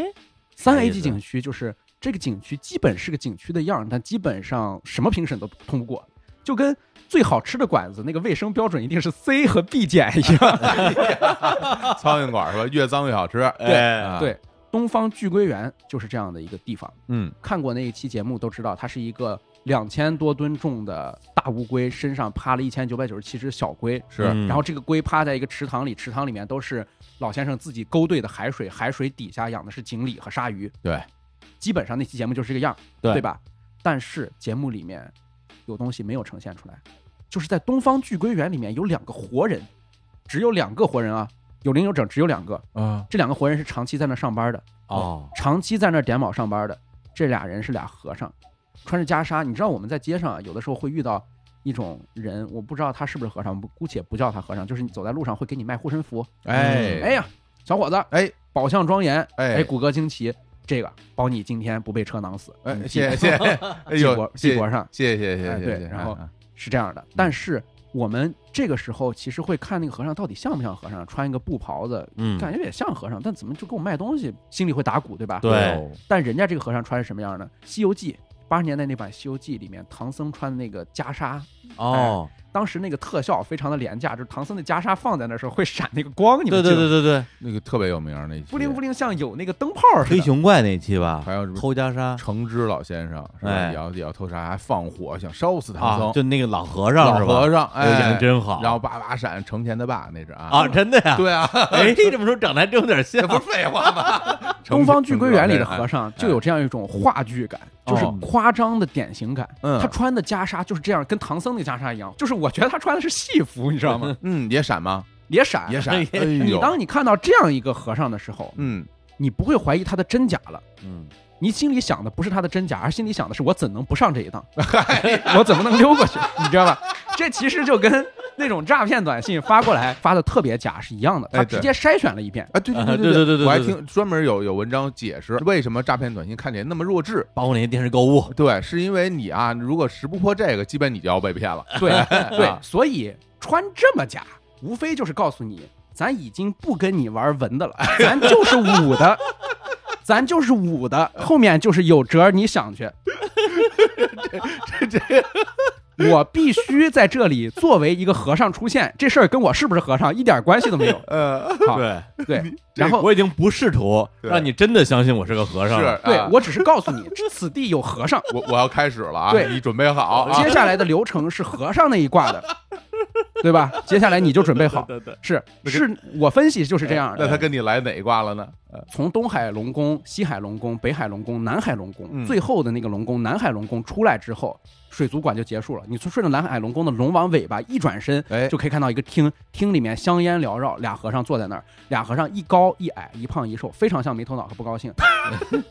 这俩和尚在你从南海龙宫的尾巴那儿出来的时候，会上一个楼梯，一嗯上楼梯他就会直接喊住你，擒住你，哦，喝住，喝住这嗯叫喝啊，在这个这里边叫喝喝住啊，啊嗯，他没有说呆，但是反正就是说小伙子过来，哦，哎呦，嗯他 我把他把我认成你了，说小伙子过 来，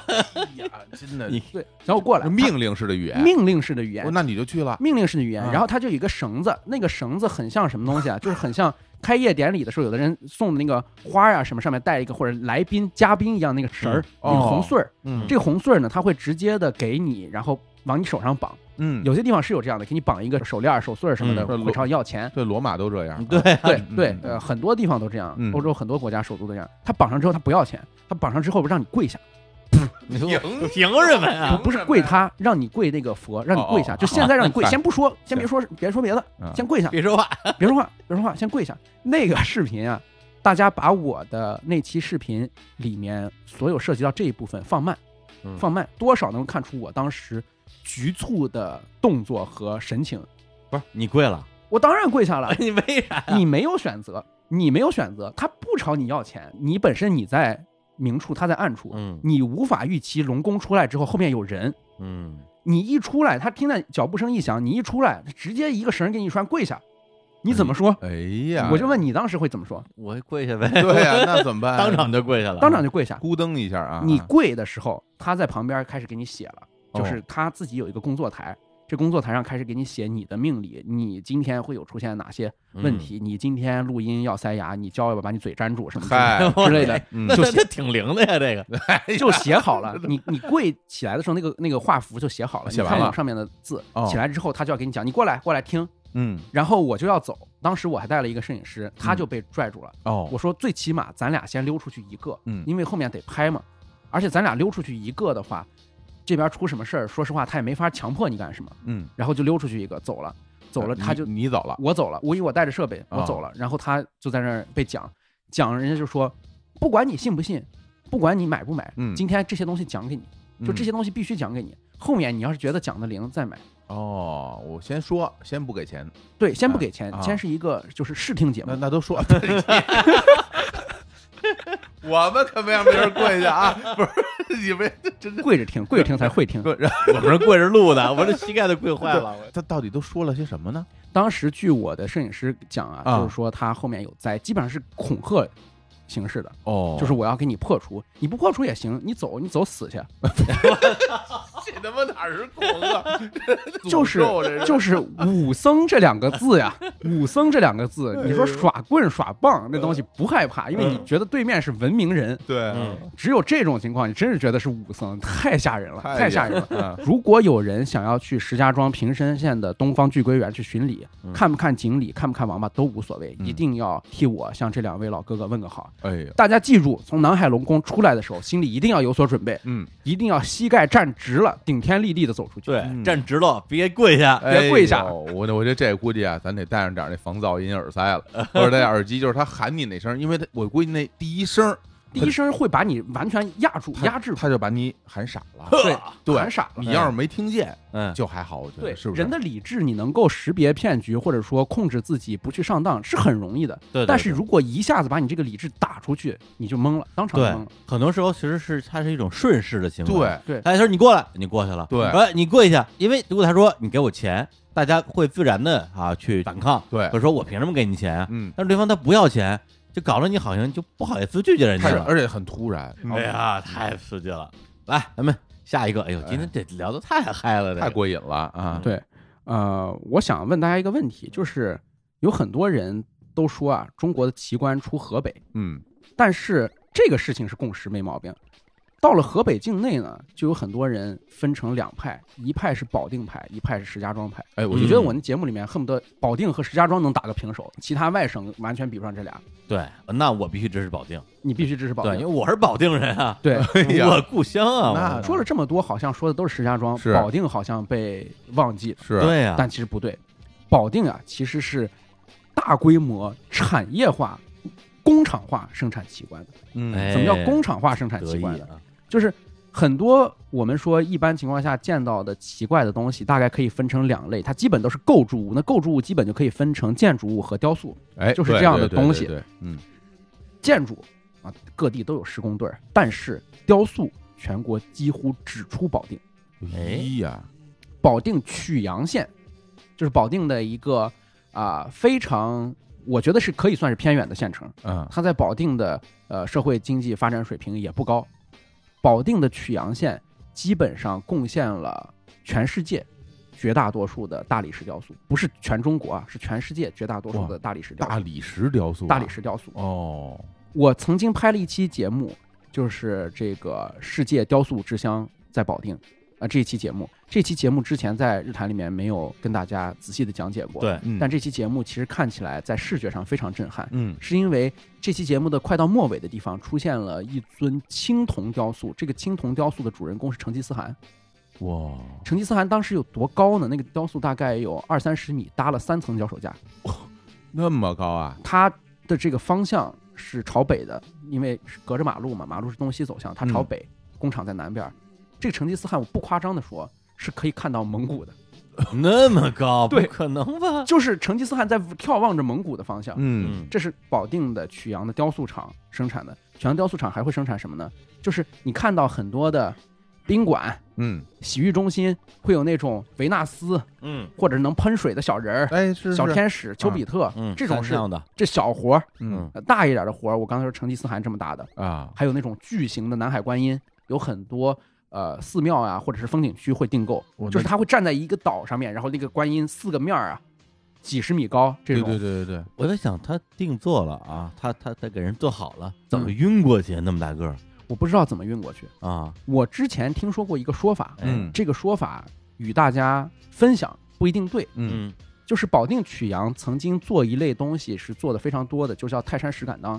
泰山石敢嗯哦当就是说那个单位啊，门前放一个那个石头，可能写一个单位的名字或者写一句口号什么的。嗯，这种单位的名字、口号的石头，它是一块石头，对，一块石头运不过去。如果走铁路运输的话，你装不上那个车皮，于是就用公路运输。公路运输那个大平板拖车，大平板拖车过不了收费站的话，这个甲方就会出钱把这个收费站先给它拆了，然后过去之后再把收费站盖起来，就出这个成本。你真的你就假可想而知曲阳的活儿有多大。也如果这太个夸张了，不管它是真是假，啊，你就可以想象曲阳的活儿有多大，哎呀，这完全是一大产业呀，完全是大产业。啊，哎你进到曲阳县的呈现的景观是这样的，就是路的两边没有民房，没有商店，路的两边全是各种各样的形象。嗯这些形象小到我刚才说的维纳斯小天使，大到说的这么大的泰山石敢当，嗯啊、新到喜羊羊、灰太狼，所有你能够想象的国产的、进口的动漫《海贼王》全系列，所有这些东西都有，都是大理石的大理石的或者是玻璃钢的，哦，然后就到这个《西游记》，关羽、张飞、刘备这些东西，全都是可以雕塑的。你无法想象有些人想要雕什么东西，比如说嗯，你的爷爷、你的父亲需要一个这个半身像，你嗯想给他放在他的这个啊、陵寝前面，嗯保定曲阳可以做，甚至只有保定曲阳可以做。做墓碑是他们非常大的一个呃活儿，嗯嗯嗯，但是不同于其他的奇观设计和施工单位，为甲方是从，因为保定曲阳它已经完全垄断了市场，于是它内部的竞争开始非常激烈了。内部的竞争激烈了起来之后，除了打价格战，就要拼创意了。有一些创意基本上是我们不可想象的，哎比如说，啊，有一个保定曲阳的雕塑协会的会长，他单独设立了一个保定曲阳博物馆。嗯保定曲阳的雕塑博物馆里面，它有很多自己的发明创造，这些发明创造是我们一般情况下想不到，在中国会有这种艺术形式，因为它既不属于古典艺术，也不属于当代艺术。最简单的一个保定曲阳的拳头产品叫做观音冲地球，不是干嘛这这什什什么东西叫做观音冲地球。啊？怎么出哪个冲字？你直接去保定曲阳说我要买观音冲地球，嗯他就知道去哪家厂去订，你要订多大的。观音冲地球是适应二十一世纪人们越来越增高的环保需求哦，而制定制的一款雕塑。这款雕塑的形象是观音菩萨单手托着他的水瓶儿，然后这只手把水瓶里面那个稻草取出来，嗯啊，水瓶底下是一个地球，然后水瓶里面倒出来的全是水，然后地球整个在一片波涛之中，然后下面写的那个铭文啊，铭文前面都是一块牌子嘛，嗯就说随着人们越来越不注意保护环境，观音菩萨发了威，用水瓶来冲洗干净这个地球，大水发大水冲地球，啊那叫哦观音冲羊地球脂玉净瓶，我天，这玩意儿它能动吗？不能动，就是完全是 一个你还啊想全是动大啊理石的。他、哦呃我知道小王总问的这个问题啊，其实是对的，就是嗯他可哦能想的是那种像工艺品一样，这个水在啊，冲，那个球在动球。能转那种啊，哦，我现在讲的所有的东西，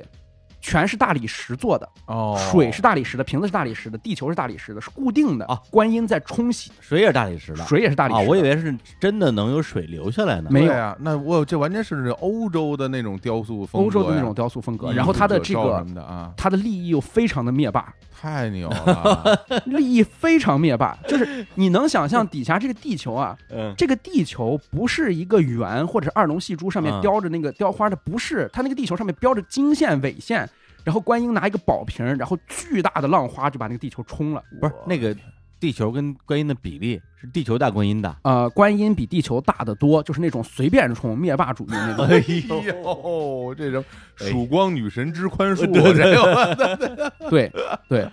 啊、还有一个、啊这个是环保主题的，哎，还有抵抗消费主义。啊我们现在像小火总这样的人，嗯就是非常的消费主非义，常消费主义。啊买爱买东西，享乐啊主义，享乐主义，对啊好买东西啊，那怎么办物欲太强啊。啊嗯呃，有一个组雕塑，就就就叫做物欲。啊物欲的雕塑是这样的，是一只母狮子，然后下面有一群小狮子在吃它的奶。嗯，啊、就是说，在自然界，狮子、老虎这样的猛兽不住好房子，不吃烤熟的肉，但是也不长病，没有蛀牙，它们就是没有物欲的社会。今天人类有了物欲，反而不如它们健康了，就这样的一个雕塑。你说会有人买这样的雕塑吗？扯什么扯？ 这谁告诉你是狮子？什么老虎不得病不长蛀牙呀？对，什就是么玩意儿这是？你可以说它不对， 但是我要告诉你的就是它存在，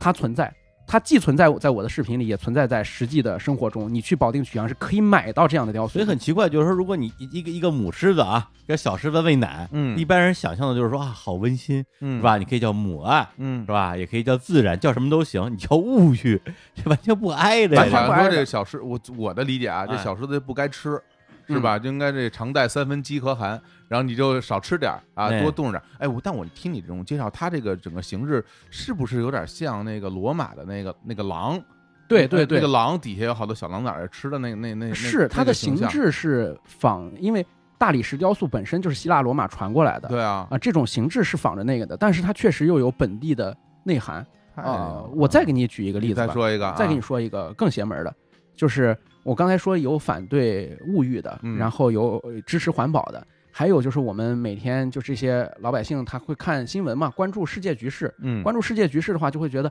很多地方啊都容易出现战乱纷争。是于是保定曲阳有一种雕塑叫做羊汤指肺，嗯，它的题目就叫做羊汤指肺。羊汤指肺是一口大锅，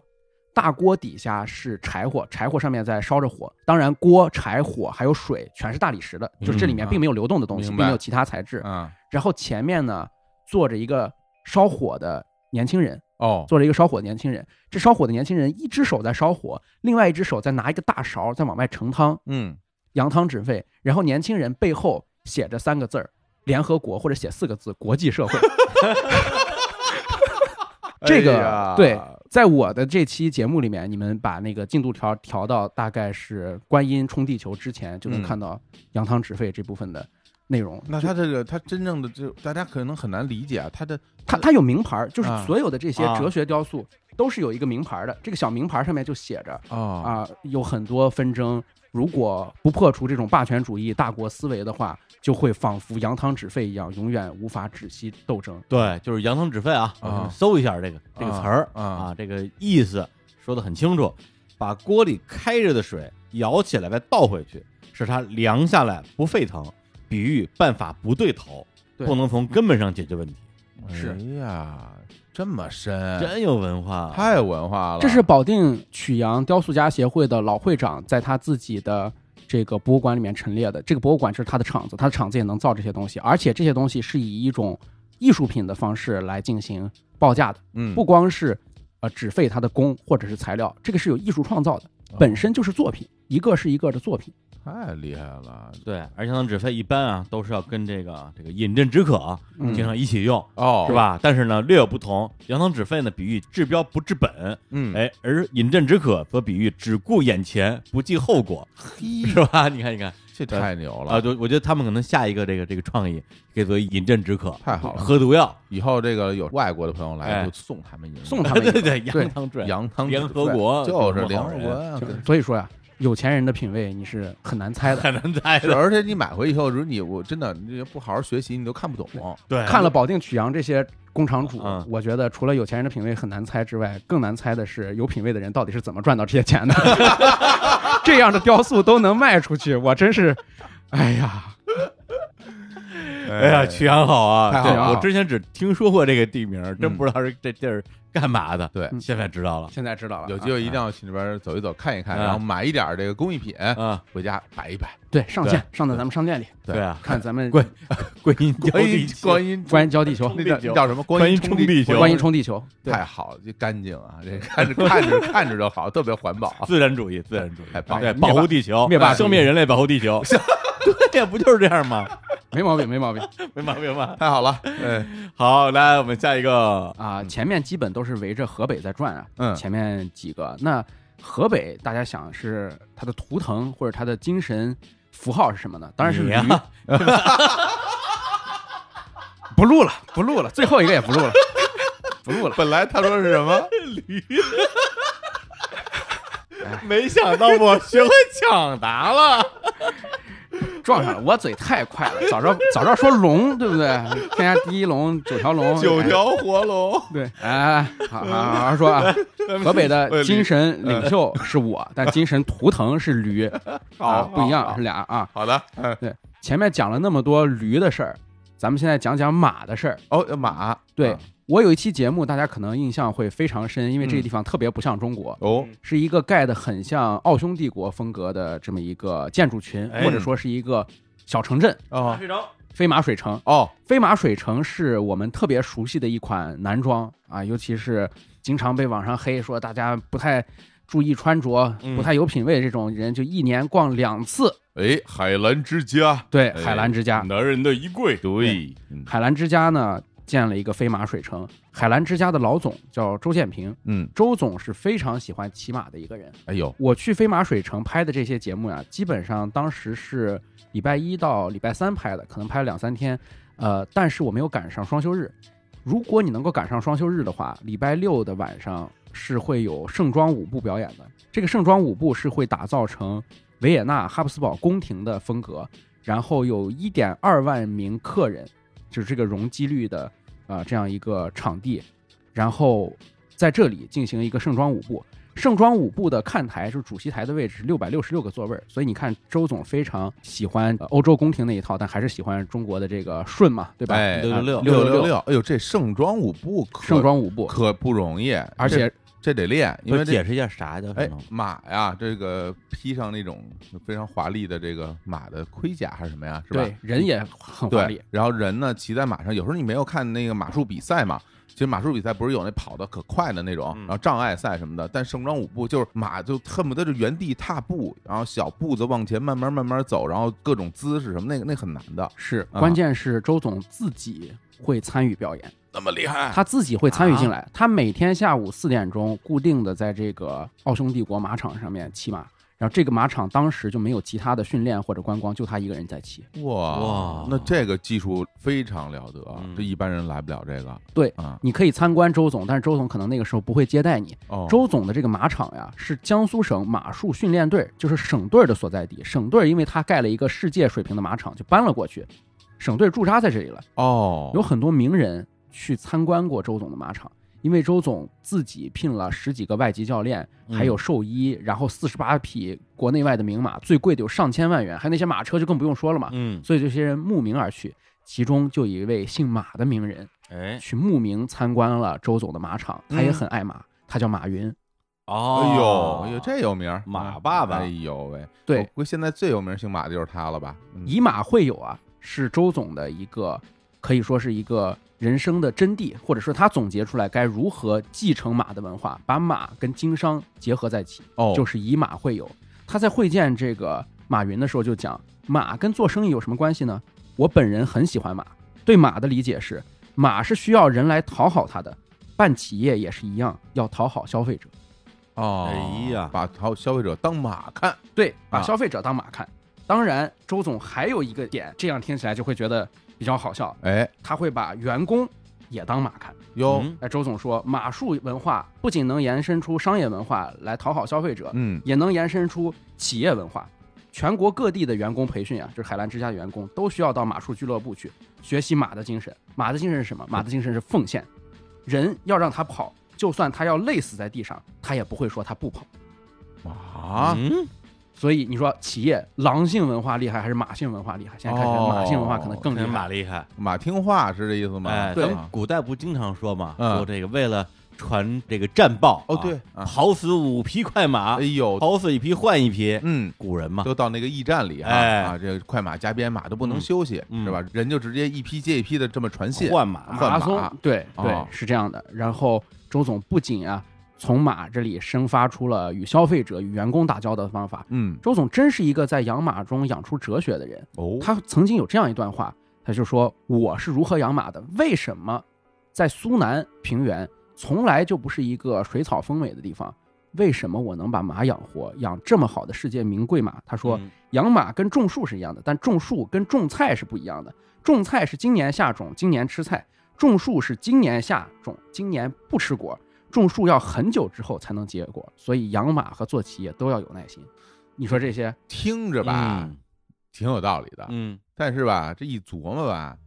也琢磨不出什么味儿来。嗯，有点过于朴素了，对，因为这个种菜它就是就种完了就吃，是吧？嗯这个种树就是时间长点儿。那嗯其实说了半天，无非就是一时间长点儿的问题。无非就是说马养出来不直接卖了，哎哎，对。但是这些呢，你通过视频没法看出来，这些都是周总的哲理思考哦语录啊啊、，语录。嗯，这些语录其实挺有意思的，你仔细听听，你就可以看出来，哎，这马场这么现代化，这么富丽堂皇，背后可能都是一些大白话，大家都能理解的道理。刚才周总引了一个例子，就是说种树跟种菜与养马相比，种树与养马更接近。嗯，其实周总的马最早是吃菜的，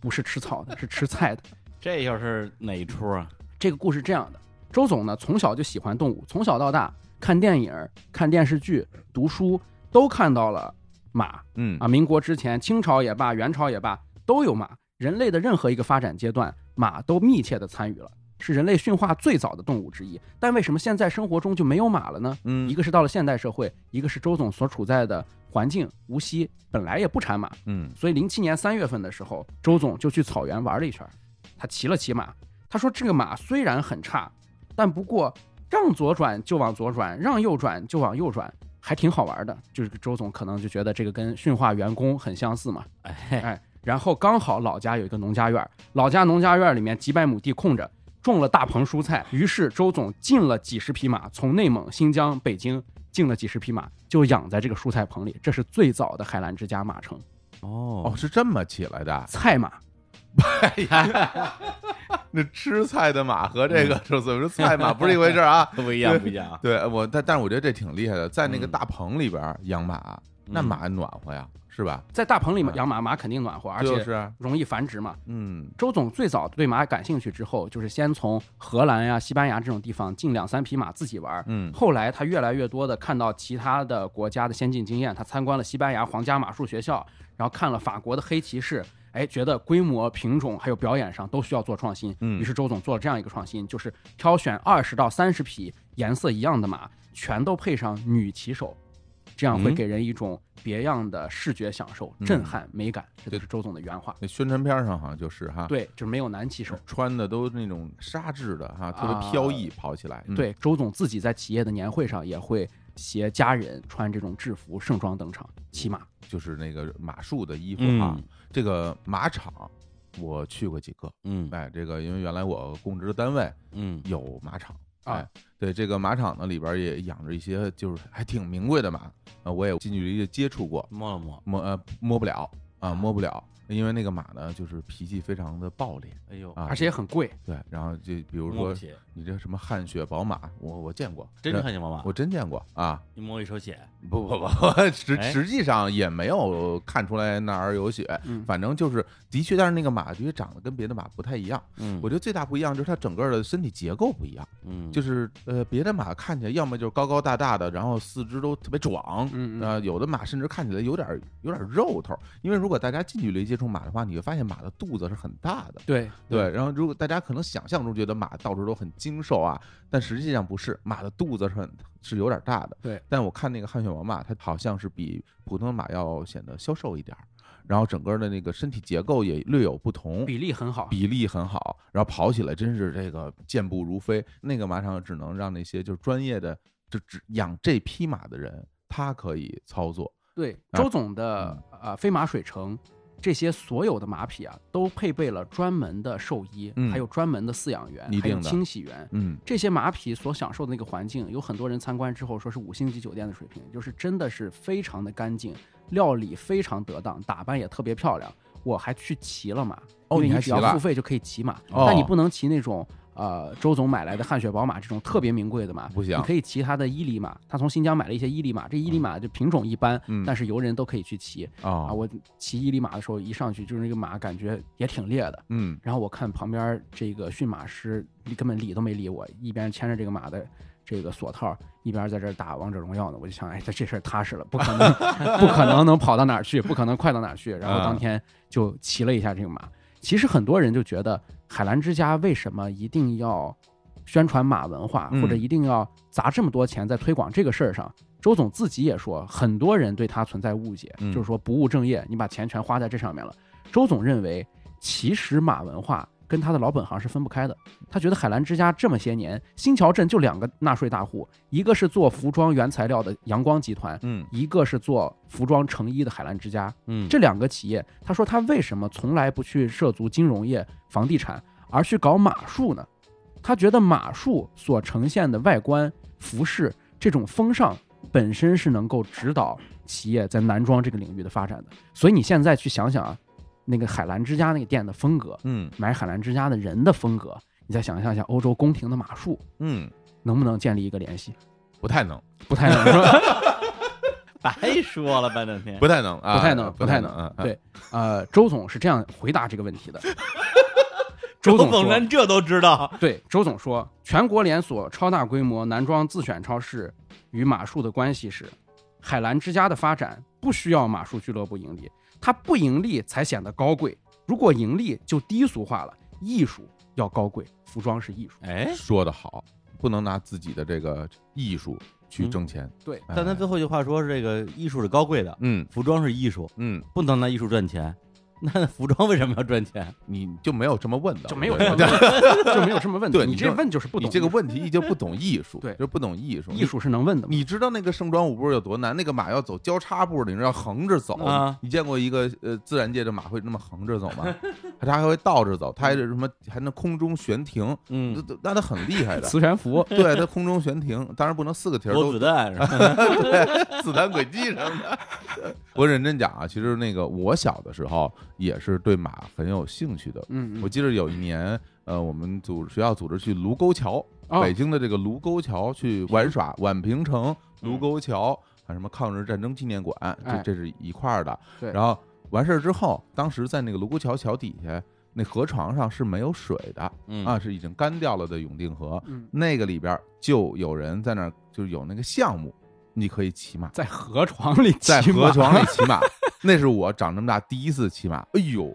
首先我觉得那马真高啊。嗯，然后后上去之后呢，养马的人吧应该是啊嗯嗯嗯，然后他就牵着那个马的缰绳嗯，他带着走，马就走，但是他一跑，马就开始跑，嗯，然后他就跑的还挺快的，嗯，然后马也跟他跑的一样快。后来我觉得已经非常非常快了，嗯然后后来我就玩了一圈，我就下来了，然后我看有的人就让他躲开了，就让他别牵着那个马了。哎，结果那人应该是会骑，然后那马嗯开始飞奔啊，在河床上就开始飞奔。嗯我当时一看，我天，这马跑这么快！刚才要是我绝对摔死了， 就是就是，直接奔着水库就去了。这这是我第一次骑马的经验啊嗯哎哎！从此有有有那种外边有骑马的那种嗯项目地方，我都会尝试尝试，呃，有那么几年啊，嗯，我还挺爱骑马的。是吧？对，因为最开始的时候是因为去四川玩儿，嗯然后好多地方爬山啊，它都是以马代步。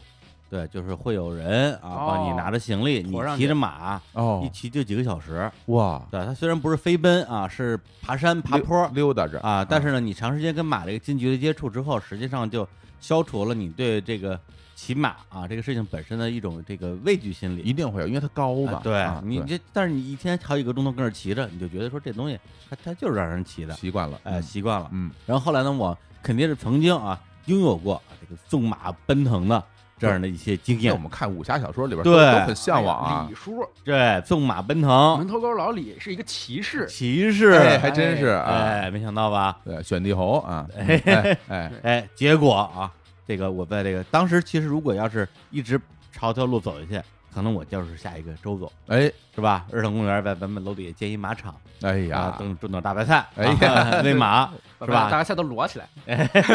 冬储大白菜， 哎呀，然后咱们的企业文化也也是马文化，马是文吧化啊，让你走你就走，让你停你就停，不许抱怨， 跑死在路上，录音录死你。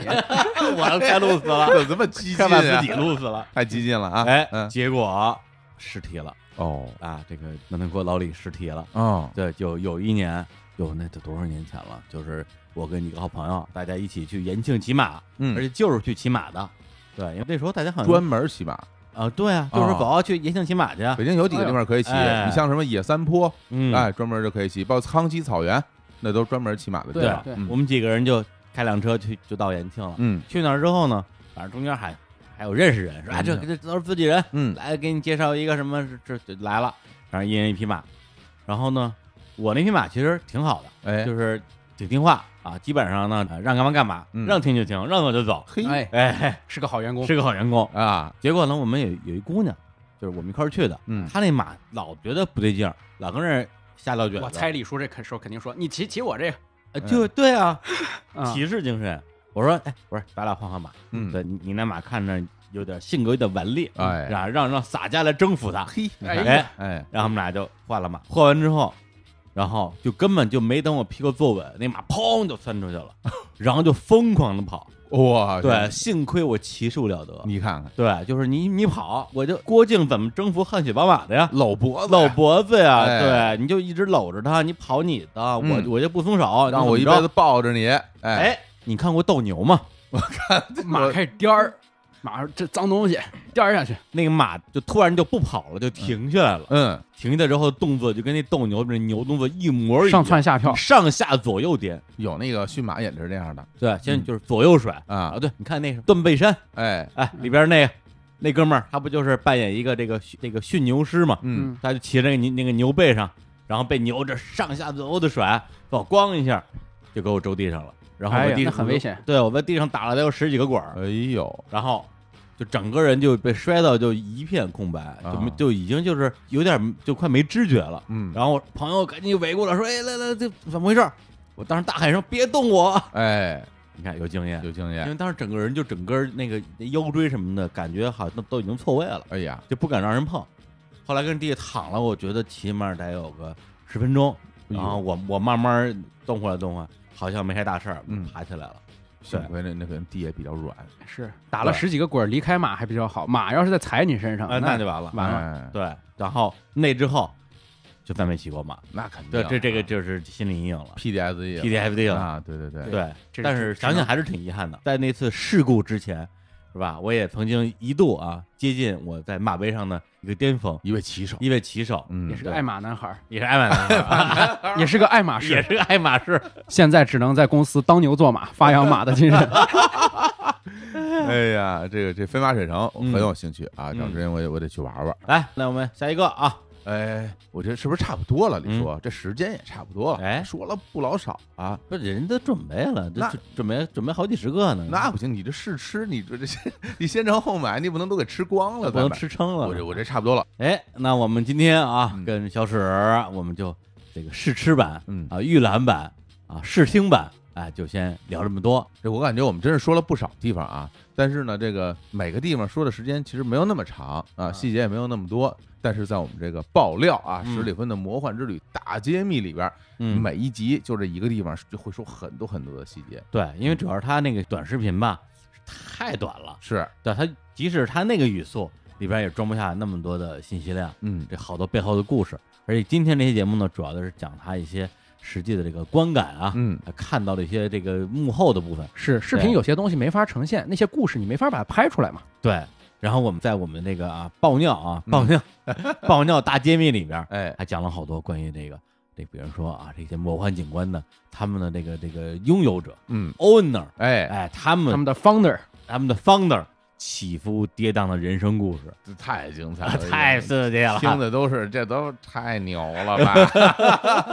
当然还有很多，他其实就是说他的那个剪辑素材有大量的都没有呈现给大家，嗯，因为他本身拍他会拍很长时间的素材，有很多大家没有看到的东西也会在这节目里跟大家来分享。好，那我们今天这个啊节目就聊到这里。嗯哎，最后还是要这个啊，呃，呼吁啊，号召鼓励煽动嗯啊购买我们这个呃音频付费节目啊，嗯，爆尿啊，十里芬的魔幻之旅大揭秘。然后购买方式再说一遍啊，就是打开我们今天日常公园的推送，里面有一个二维码，一扫就可以进入日坛夜校啊，里面就可以买到十里芬的这档节目了。是啊，同时也可以在我们日常公园的微信后台回复“魔幻”两个字儿，也可以得到我们的购买链接。真的，就冲那后五期节目啊，我觉得大家都得 赶紧买，是吧？ 那我们最后今天结束的时候就不放小史的那个呃主题音乐了，哦我们啊直接把这十五期付费节目里边的这个叫什么精彩片片段，花儿嗯哎这个片花儿集锦，我们做了一个版本，大家听一听就知道里边都有哪些精彩的内容 了。大家一定不会失望。我的节目都是一口气录下来的，我就纳闷儿，居然还有人能从里面剪出片花来，我都不知道这刀从哪儿下刀， 根本都没有缝儿。这是资本寒冬到什么程度，穷到什么份儿上，才能在我的节目里面剪出片花来？大家赶紧打赏，好好支持日坛公园吧！再不支持，明年我都听不到了。而且我保证，我的这个节目里面没有任何知识，没有任何的音乐、漫画啊、文艺，全都没有。哎，没有音乐，这个特别好听，完全就是伴随性的，就是我最爱听那种节目。如果你们还想听到日坛， 还想听到我来这种节目，还想听到这类节目的话，就好好买，多多支持，让日坛活下去。哎呀，哎呀，都不知道该该怎么接这段话，觉得说的吧也挺好，但是心里呢怪怪的，反反正这段话你要让我剪一个片花儿，我真是剪不出来，就无处下 剪不出来无处下刀，像被粘住的牙一样， 严丝合缝。嗯行了行了，那这么着吧，我们该下面赶紧啊，进入到我们这个非常精彩的片花儿，来结束这期的节目啊，来跟大家说再见，拜拜拜哎拜。我这回去了一条龙的肚子里，廊坊、永清县苞米地里有水上乐园，种了四十棵椰子树，活的。村儿受到了南开大学的两轮暴击， 第一轮发展旅游业，建了一堆没用的东西；哎第二轮就是我给他全都拿出来看了。啊你。 中西交流的十字路口，嗯我觉得这就是伊斯坦布尔。动物互相吃，动物交配，动物互相搞，各种裸女繁殖， 让我记下来关键词儿就全是这些东西。我我这比你多一条啊！白雪公主要脱光了，大宋古法年糕、大宋古法酿酒、大宋古法炸鱿鱼、大宋古法长沙臭豆腐。 每年在关公脚下会举办一场活动，叫做“雄风三国关公电音音乐节这个好啊。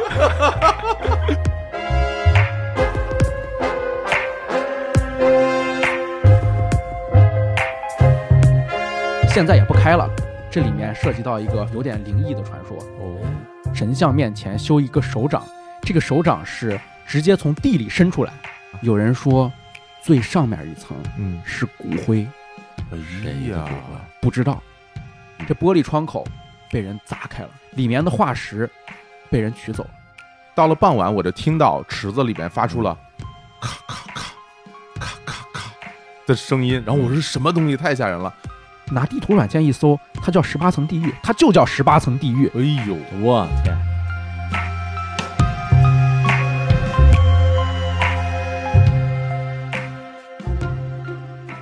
第一句话，中国的欧洲建筑神话。我 哎呀，然后第二句话，李文成，古典艺术界的莫扎特。老板，我是一个英国人，我教你在中国盖一个法国。这个事儿实在太魔幻了。那肯定开一辆瓷车，真的撞到你，那就是真的是碰瓷儿。这时候他引入了智库，有人给他出主意了，在南开大学专家的帮助下，只有 B 校啊，热爱母校就热爱在这儿了。你想想，我跟我校的教授的水平在这儿，审美在这儿，我就能这样来概括，就是这是一个要重新发明现代社会的人。警察在他的办公室里还发现了雷管和手榴弹，